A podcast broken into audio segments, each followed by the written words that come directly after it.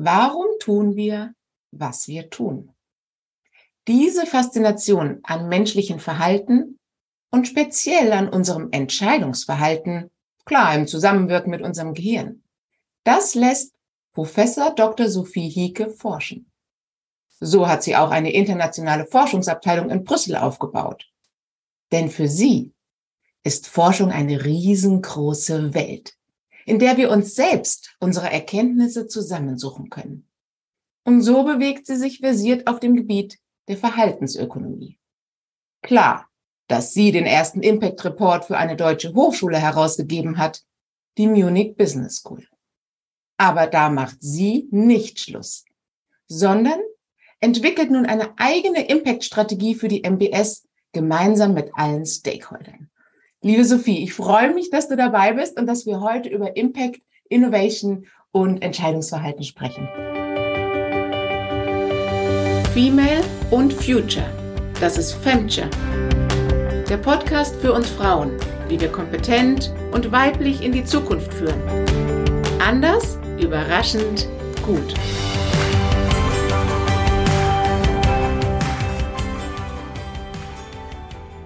Nadine, schön, dass ich heute bei euch sein darf.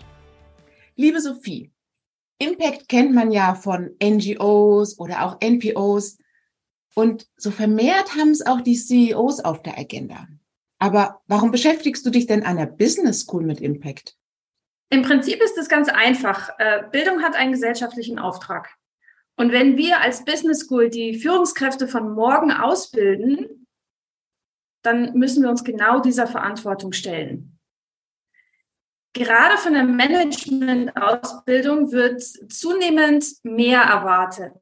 Die Gesellschaft, die Wirtschaft von morgen braucht neue Ideen, neue Denkansätze, neue Lösungen und vor allem auch diesen Mut, sich dieser Verantwortung für die Gesellschaft und für den Planeten, für die Umwelt und alle darin lebenden Lebewesen zu stellen. Und da können Business Schools mit einem guten Beispiel vorangehen und ähm, selbst eine Impact-Strategie aufbauen, entwickeln, sich überlegen, wo sie gesellschaftliche Wirkung erzielen wollen.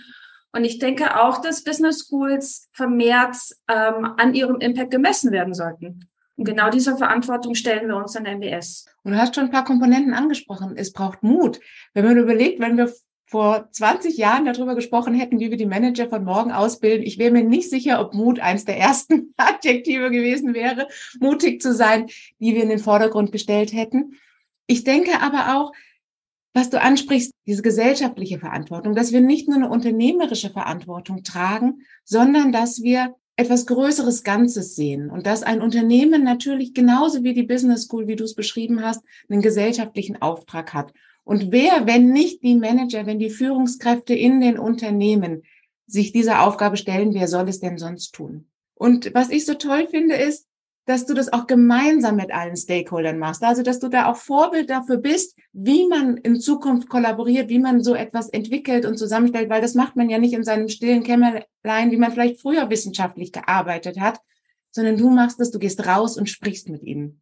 Du hast natürlich klar mit den erwartbaren Stakeholdern gesprochen. Studierende, Lehrende. Aber was ich so toll fand, ist, dass du auch mit dem Graffiti-Künstler gesprochen hast, um tatsächlich um ganzheitlich eure Impact-Strategie zu entwickeln. Und dabei bist du der Frage nachgegangen, wozu sollte die Munich Business School gesellschaftlich Wirkung kreieren? Ja, das stimmt. Äh, das ist immer noch eine spannende und sehr tolle Zeit. Wir versuchen unser eigenes Impact-Modell, also unsere eigene Strategie zu entwickeln. Unter anderem bedeutet das eben, dass wir mit möglichst vielen Stakeholdern der MBS sprechen. Dementsprechend ja, auch mit unserem Graffiti-Künstler, der unsere Wände immer gerne verschönert, mit dem Gebäudemanagement, mit unserem Aufsichtsrat, mit Partneruniversitäten, um eine möglichst diverse Sichtweise auf die MBS zu generieren und herauszufinden, was unsere MBS-Community ähm, erwartet, was ihnen wichtig ist. Einer der schönsten Momente, glaube ich, war, nachdem diese erste Datensammlung abgeschlossen war und wir diese Datenbank mit unendlich vielen Ideen generiert hatten, durch all diese Punkte durchzugehen und zu sehen, wie viel Kreativität in unserem Netzwerk steckt, wie viele tolle Ideen dort angebracht wurden, soziale Verantwortung zu übernehmen, gerade im Hinblick auf benachteiligte Gruppen, Verantwortung für die Umwelt zu übernehmen und vor allem auch erste Lösungsvorschläge und Ansätze, was man hier machen könnte, ob das eine Zero-Plastic-Strategie war, die vorgeschlagen wurde, oder ein nachhaltiges Business-Netzwerk aufzubauen, in dem wir wirklich den Fokus darauf legen, besonders die nachhaltigen und verantwortungsbewussten Unternehmen an der Munich Business School zu präsentieren und mit ihnen gemeinsam in Projekten neue Lösungen zu arbeiten.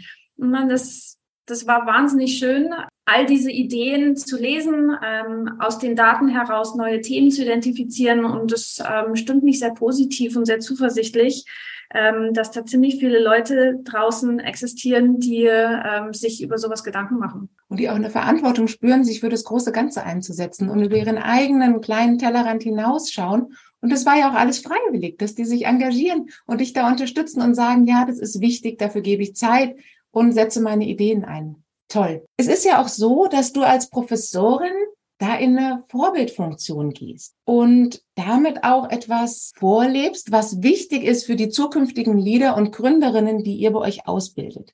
Welchen Praxistipp hättest du denn für Leute, die jetzt schon in der Führung sind und die sich des Themas Impact ähm, annehmen möchten und es nach vorne bringen möchten? Ich würde sagen, it takes a village. Sich mit dem Thema Impact und gesellschaftliche Wirkung auseinanderzusetzen, bedeutet, dass man einfach mit wirklich vielen Beteiligten und etwas weiter entfernten Menschen, Stakeholdern sprechen muss.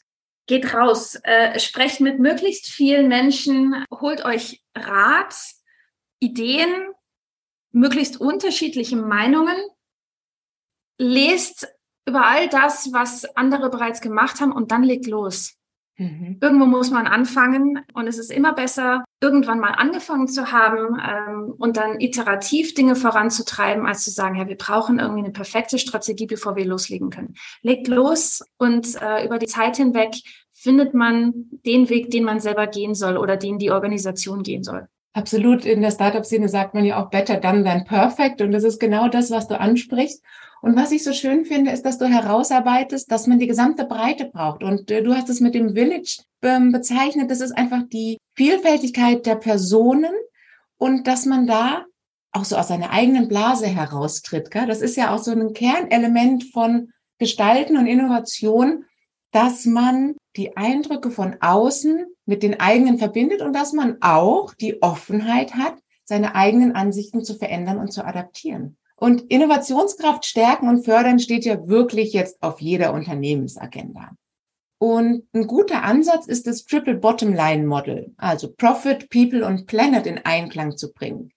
Magst du uns hierzu kurz ein bisschen mehr erzählen? Ich finde das Triple Bottom Line äh, Modell sehr spannend. Inzwischen gibt es natürlich schon ganz viele Weiterentwicklungen. Ich habe auch schon von diversen Quintuple Bottom Line Modellen ähm, gelesen. Im Prinzip geht es darum, diese dieses ursprüngliche Verständnis äh, der Bottom Line, ne, nämlich Profit zu maximieren und zu generieren und ähm, zu erweitern und diese Idee zu verfolgen, dass man eine nachhaltige Entwicklung generieren kann für Unternehmungen, wenn man die sozialen, die umweltbezogenen und die wirtschaftlichen Ziele gleichberechtigt mit einbezieht. Mhm. Das heißt, es ist möglich, nachhaltig zu wachsen, Profit zu generieren und auch zu maximieren, wenn man die Bedürfnisse und Ziele aller Stakeholder, People, Planet and Profit mit einbezieht. Und das ist bis heute immer noch ein äh, sehr weit verbreitetes, überall in verschiedenen Facetten angewandtes Modell und Gedankenansatz, äh, gedanklicher Ansatz, der uns hoffentlich noch sehr viel weiter vorantreiben wird, gerade in dem Thema gesellschaftliche Wirkung. Absolut. Und dass man das jetzt transparent macht, quantifiziert und damit auch, sage ich mal, den Finanzgebern zur Verfügung stellt und sagt, das ist unser Beitrag, den wir für People und Planet als Unternehmung leisten. Und dass das gewertschätzt wird, das finde ich einen ganz tollen Move. Wie genau setzt ihr denn das bei euch, äh, bei den Studierenden um? Also ich würde sagen, ganz wichtig ähm, als Antwort auf diese Frage ist, wenn überhaupt, können wir das nur gemeinsam umsetzen. Und im mhm. Moment äh, ist es wahnsinnig toll zu sehen, wie viel von unseren Studierenden eigentlich kommt, die das selber sehr pushen, die sagen, wie setzen wir das jetzt gemeinsam um? Das ist nichts, was wir vorgeben wollen, sondern wir wollen unbedingt mit unserer Community unter anderem eben auch mit unseren wahnsinnig tollen, kreativen Studierenden gemeinsam diese Dinge umsetzen. Wir sind natürlich noch dabei, diese Impact-Strategie zu entwickeln. Ähm, wir haben jetzt auf Basis dieser ersten Datenerhebung ein paar tolle Workshops äh, abgehalten und uns intern damit beschäftigt, wie wir denn diese Themen ausgestalten können, versuchen jetzt äh, in einem nächsten Schritt das Ganze ein bisschen in eine Strategie zu gießen, zu sagen, haben wir unser eigenes Modell? Wie können wir das ähm, nach außen hin auch kommunizieren? Und wie können wir uns Ziele stecken, die wir transparent kommunizieren werden, mhm. um natürlich uns auch ein bisschen dann in die ähm, Schuld zu bringen und zu sagen, wir müssen zeigen, wie viel von diesen Zielen wir erreicht haben.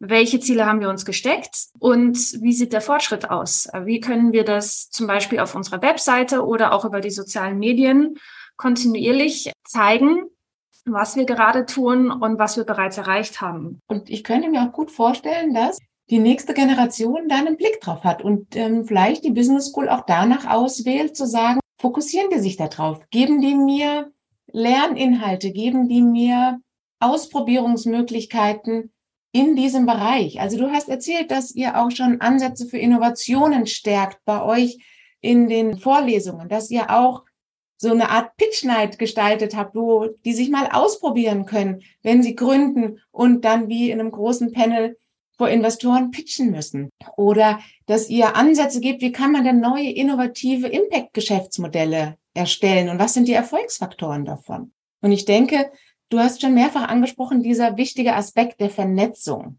dass der so in den Vordergrund gestellt wird.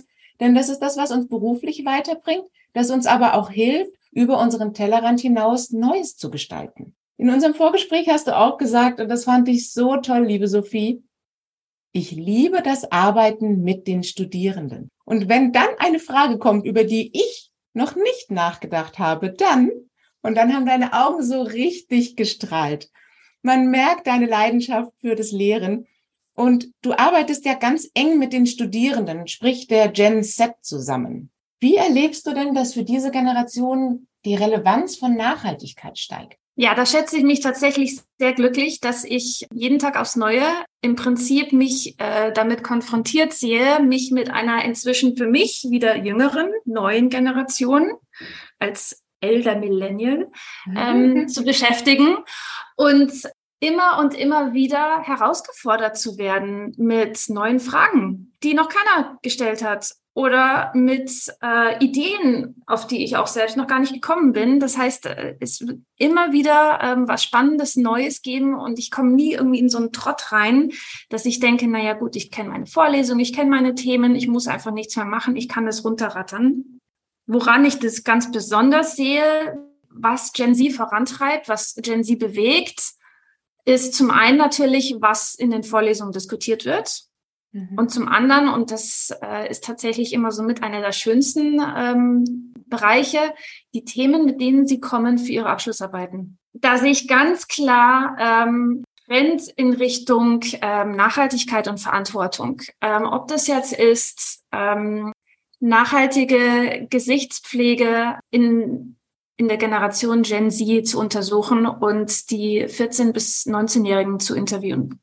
Oder ob das die äh, verantwortungsbewussten Geschäftsmodelle sind, wie zum Beispiel ähm, Clothes Sharing. Also im Prinzip äh, Modelle zu entwickeln, wo man Klamotten ähm, vermieten kann damit man nicht ständig immer wieder was Neues kaufen muss. Ja? Wenn jemand was Schönes hat im Schrank und sagt, ja, ich ziehe es eigentlich nur einmal im Jahr an, warum es nicht vermieten in der Zwischenzeit? Oder auch Brand Activism ist gerade ein ganz großes Thema. Wann können, sollen, dürfen, müssen Marken ähm, aktiv sein oder sogar richtig gehend Aktivisten werden? Was sind die äh, Schwierigkeiten, äh, vor denen ähm, sie stehen würden? Wo können sie Dinge falsch machen? Was können sie richtig machen? Und was erwartet die Gen Z, die neue. Generation, von den Marken, denen sie dann gegenüber aber auch sehr loyal sind? Ne? Man sagt ja ganz oft, die Gen Z hat so viele Wahlmöglichkeiten. Da fällt es einem sehr schwer, sich ähm, auf etwas oder eine Marke festzulegen und loyal zu sein.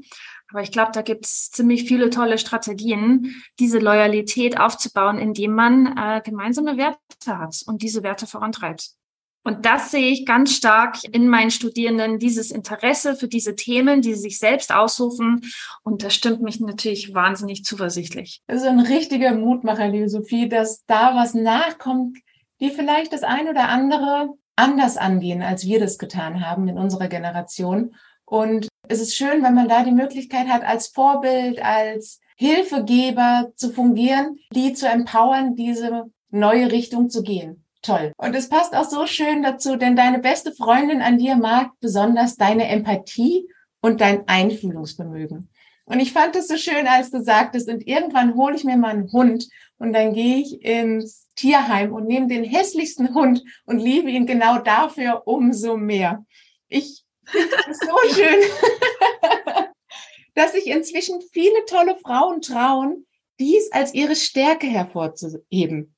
Ich, ich liebe es wirklich. Und wie hat dir denn das schon beruflich geholfen? Ich würde sagen, dass das wahrscheinlich den Grundstein für mein Interesse an menschlicher Psychologie gelegt hat. Und das hat wiederum meine berufliche Entwicklung gefördert. Äh, mich mit äh, menschlichem Verhalten auseinanderzusetzen, zu erforschen, warum wir welche Entscheidungen treffen und dann diese Forschung, diese Ergebnisse, Erkenntnisse in die Vorlesung zu transportieren und mit meinen Studierenden zu diskutieren, ihnen vielleicht auch ähm, ein, ein Gefühl, ein Verständnis dafür zu vermitteln, wie wichtig es für Unternehmen, vor allem für Marken heute ist, ein gutes Verständnis davon zu haben, was Kunden, Nicht-Kunden, potenzielle Kunden und im Prinzip das ganze Ökosystem an Stakeholdern rund um diese Marke und dieses Unternehmen antreibt. Äh, warum sie Dinge tun, warum sie sie nicht tun und wo, wie man sich darin zurecht, äh, zurechtfinden kann. Mhm. In einem größeren Ganzen ist meine große Hoffnung tatsächlich einfach, dass Empathie ähm, ausschließlich nur noch als Stärke angesehen wird und nicht als emotionale, sensible Person, die alles irgendwie mitnimmt, sondern als unfassbar tolle Charakterstärke, sich in andere hineinversetzen zu können, ohne vielleicht genau diese Erfahrung schon gemacht zu haben, dadurch Verständnis aufbringen zu können und mit allen möglichen Situationen, denn es menschelt ja an allen Ecken und Enden, ähm, besser umgehen zu können. Und vielleicht auch milder zu werden, gerade in diesen Zeiten, wo man ja viel Unsicherheit um sich herum hat, auch viele Menschen Angst haben, ob es jetzt die politische Situation ist, in der wir uns bewegen, ob es die gesundheitliche Situation ist, die wir gerade erleben, da milde und empathisch mit der Umgebung zu sein. Das ist, glaube ich, ein ganz starker Punkt. Und liebe Sophie, ich wage sogar die These, dass deine große Empathie dich dazu gebracht hat, dich mit etwas Größerem zu verbinden und dass du deswegen die, den Auftrag für die Impact-Strategie angenommen hast. Das würde für mich total Sinn machen.